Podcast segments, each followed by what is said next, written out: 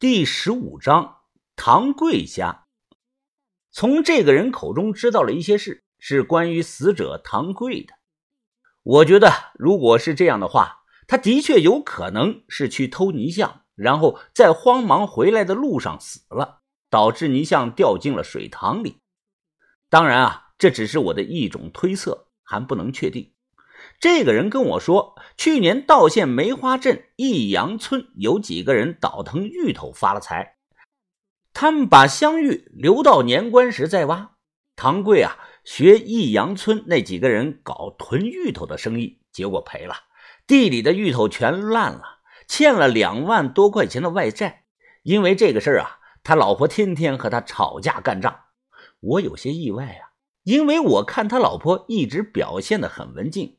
出事后也一直忙着披麻戴孝做饭请人，跟人说话也不会太大声。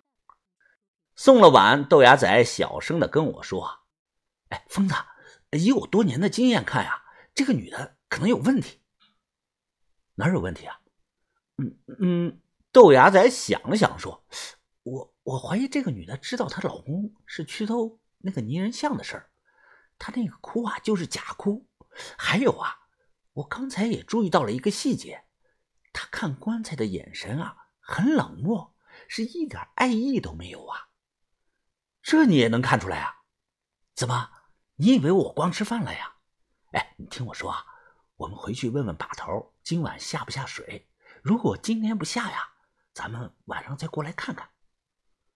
回去我便问了，把头摇了摇头，哦，再等等吧，我刚刚查到了一条线索。老王和那个什么靓仔哥啊，几个月前有过接触，但是我还是想不通啊，为什么时间对不上？师弟来找我是说啊，老王是两个月前在道县失踪的。如果他是和这伙人搭伙下去的，再看笔记的内容，那这中间就有一段时间差。把头说完，又皱眉看着自己画的草图。我刚准备开口，就听到有人叫我：“哎，云峰，你俩去哪儿了？这东西好玩啊！”于哥牵着鸭子走了出来。坐坐，于哥大声命令着。然后鸭子像是听懂了，一屁股坐了下来。哎，快看啊，这个东西它通人性啊！于哥脸上的笑意都藏不住了。起来，转圈儿。于哥又大声地说：“只见这个鸭子站起来，扑棱了两下翅膀，在原地转了个圈儿。见过训狗训猫的，从来没有见过训鸭子的。”豆芽仔也学着于哥说道：“哎，坐坐坐呀！”鸭子听了没有一点的反应。“哎，你他妈坐呀！”豆芽仔提高了音调，大声地喊道：“你不行，看我的！”于哥一直说：“坐。”鸭子立即就蹲下。趴在了地上，跟狗一样。哈哈哈哈！于哥难得有个好心情啊，当即是开怀大笑。小轩呀，也被这个鸭子逗的是咯咯直笑。听到笑声，这个鸭子立即就嘎嘎嘎的跟着叫，像是加入了我们，直逗得我们几个人是哄堂大笑，暂时忘记了鬼仔岭的忧心事儿。于哥说，之所以鸭子听他的话，是因为这个鸭子有了酒瘾。给他喝点他就会听话。欢声笑语中，我回头看了一眼，把头不知道在考虑什么。他满面愁容，眉头紧锁，正不停揉着太阳穴。把头说：“今晚不下去了。”八点多，豆芽仔就来叫我了。小轩听说我们要去看那个做法事，他说他也要跟着我们一起去看看。于哥不去，他似乎已经和回声鸭成了好朋友。像是养了条小狗，也不用牵绳子，不跑，走到哪儿跟到哪儿。于哥一叫就跑过来。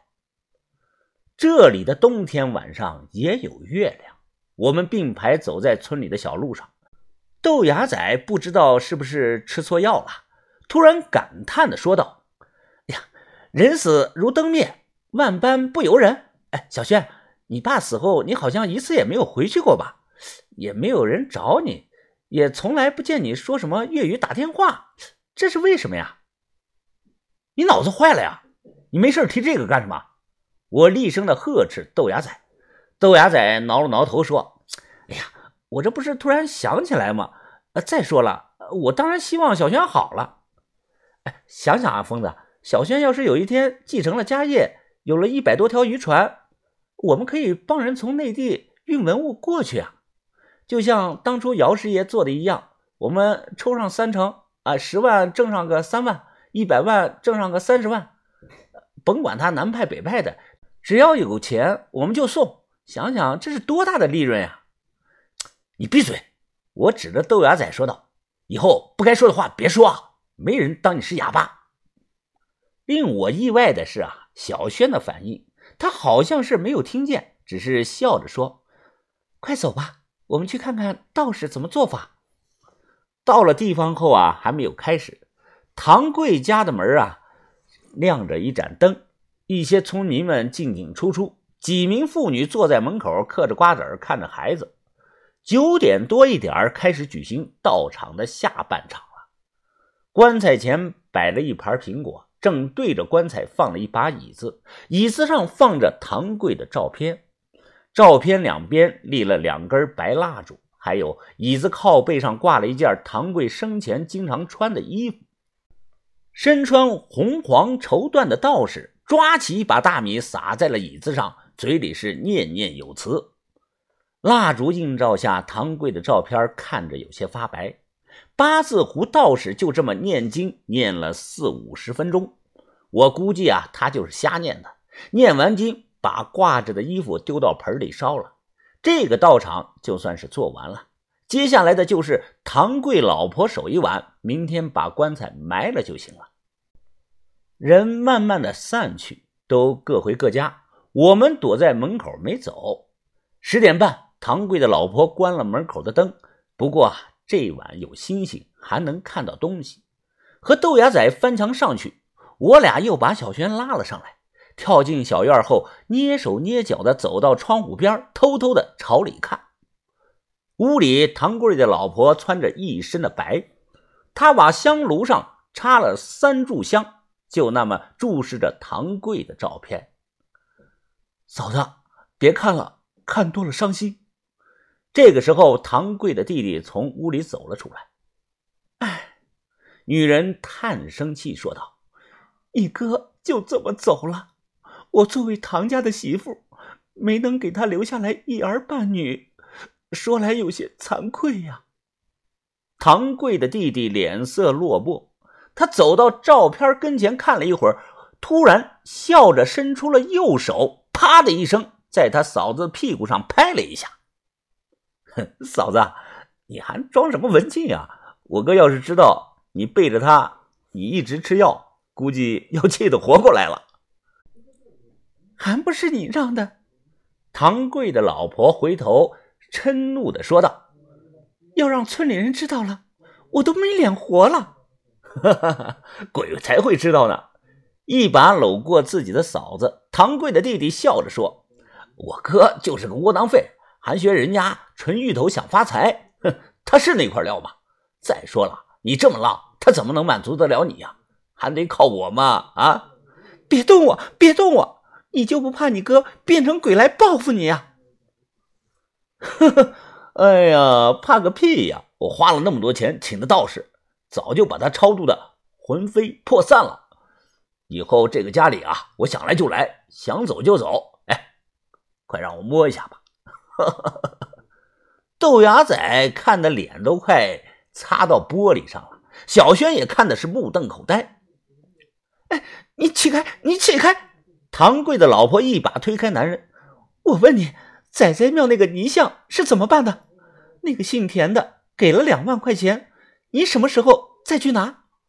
啊，我知道了，我知道了，先等等啊，过了两天再说。透过玻璃，我们看到。这个男的一把抱起唐贵的老婆，砰的就靠在了棺材上。几分钟后，棺材盖被晃的是吱吱乱响。唐贵的遗像照啊，装在相框里，正好注视着这一幕。蜡烛快烧完了，可能是火苗变小的关系，也可能是我们透过玻璃看光线折射的问题。有一瞬间，我好像是看花眼了。照片中唐贵的笑容一点一点的消失。两条眉毛突然就皱了起来。